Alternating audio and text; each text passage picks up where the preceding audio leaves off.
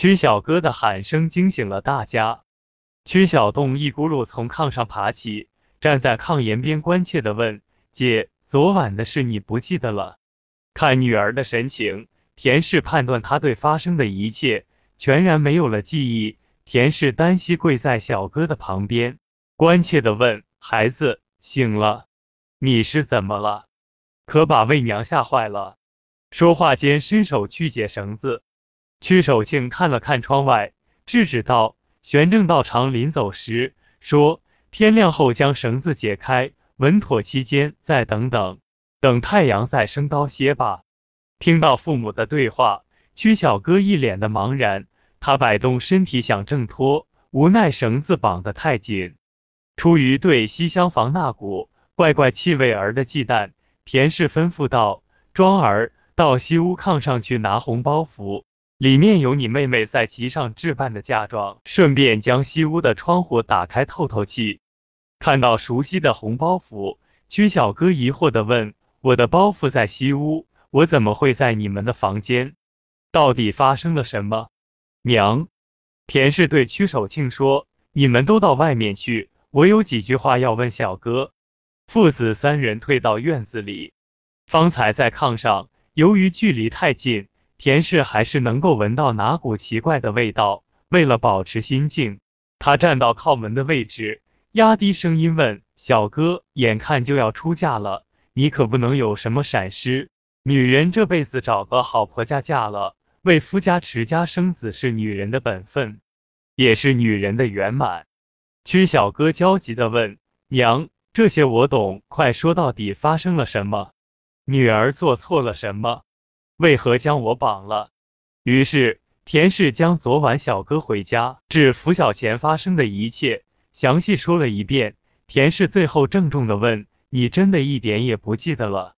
大脑一片空白的屈小哥。听到诸如艳鬼附身、癫狂、衣不蔽体、道士驱鬼等词汇，震惊的同时，女孩的自尊心又让她无地自容，瞬间两行伤心的泪水挂在脸上。娘，以后让女儿如何见人？田氏安慰道：“这事只有我们一家人知道。玄正道长那边，我们是给了他银两的。出家人以行善为主，想他也不会将此事说出去。”退一步说，如果真是艳鬼附身，还算幸运，将艳鬼驱除，此事就此打住。我们还是该嫁人就嫁人，清清白白做人。只是为娘还有一事担心，我再问你一句话，你可要实话实说。屈小哥点头。田氏屈身向前，压低声音问：“闺女，从你家回来的路上，你是不是遇到坏人？”可不能有事瞒着我们啊！闻听此言，屈小哥更加伤心，哽咽道：“想我即将出嫁之人遇到艳鬼附身这样的事，传将出去，势必影响女儿的名声。这还不够，您老人家还怀疑我的清白。娘，我到底是不是您亲生的？”田氏安慰道：“为娘不是怀疑，出了事我们必须面对。你再仔细想想。”几时从你姨家返回？路上遇到什么人没有？屈小哥努力搜寻昨天的记忆，思来想去，最后说：记得一送我到南关，记得自己走在路上十分害怕，记得走到了道观，还有再记不起来了。田氏提醒说：还记得从道观向南遇到了谁？还记得谁给你开的大门吗？屈小哥摇头。至此。田氏判断，小哥真的是艳鬼附身的话，最有可能是在道观附近被鬼盯上了。母女俩的谈话持续了大约一个时辰。对于艳鬼附身之事，田氏依旧半信半疑，但从女儿的话中又看不出其他端倪。为了彻底打消心中的顾虑，以便确信女儿是艳鬼附身，田氏将包袱打开，查看后特意提鼻子闻了闻。包袱内除了几块绸布料外，别无他物。想到那股奇怪味道，田氏问小哥：“这包袱里也没见有胭脂粉饼一类的香料，那你身上那股说香不香，说甜不甜的怪怪的气味从何而来？”对于气味之说，屈小哥一脸懵懂。他刻意闻了闻，果然有一种似曾相识的气味，而这气味令他心动。女孩子脸上因为害羞瞬间泛起的红晕，没有逃过田氏的眼睛。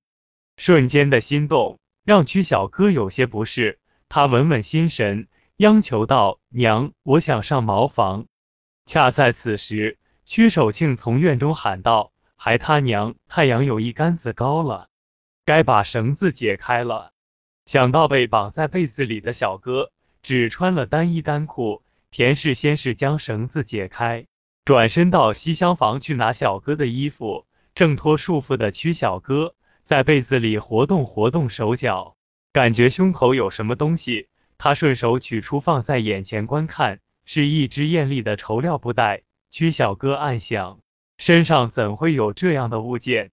陌生物件给屈小哥带来的陌生感。险些让他从炕上跃起，同时极度震惊让曲小哥瞬间失去辨别气味的能力。外屋的脚步声越来越近，曲小哥迅速将布袋放回，顺势整理了一下上衣衣扣，将衣裤递给曲小哥。田氏突然有一种异样感觉，只是到西屋走了一趟，回到东厢房，为何那种怪味有点加重？曲小哥将外衣穿戴好。随便穿了一双鞋，急匆匆向茅房走去。而他所经过之处，同时留下浓重的奇怪味道。这种味道几乎让田氏不能自持，而险些失态。田氏料想问题一定出在小哥贴身衣物上，他迅速将窗户推开，转身抱起被小哥推在炕沿边的那床被子，快速向屋外走去。被子散发的气味。让田氏的视线变得模糊，扑通一声被绊倒在堂屋门槛前，而手中的被子顺势甩到门外。与此同时，茅房中的曲小哥发出刺耳的放浪声。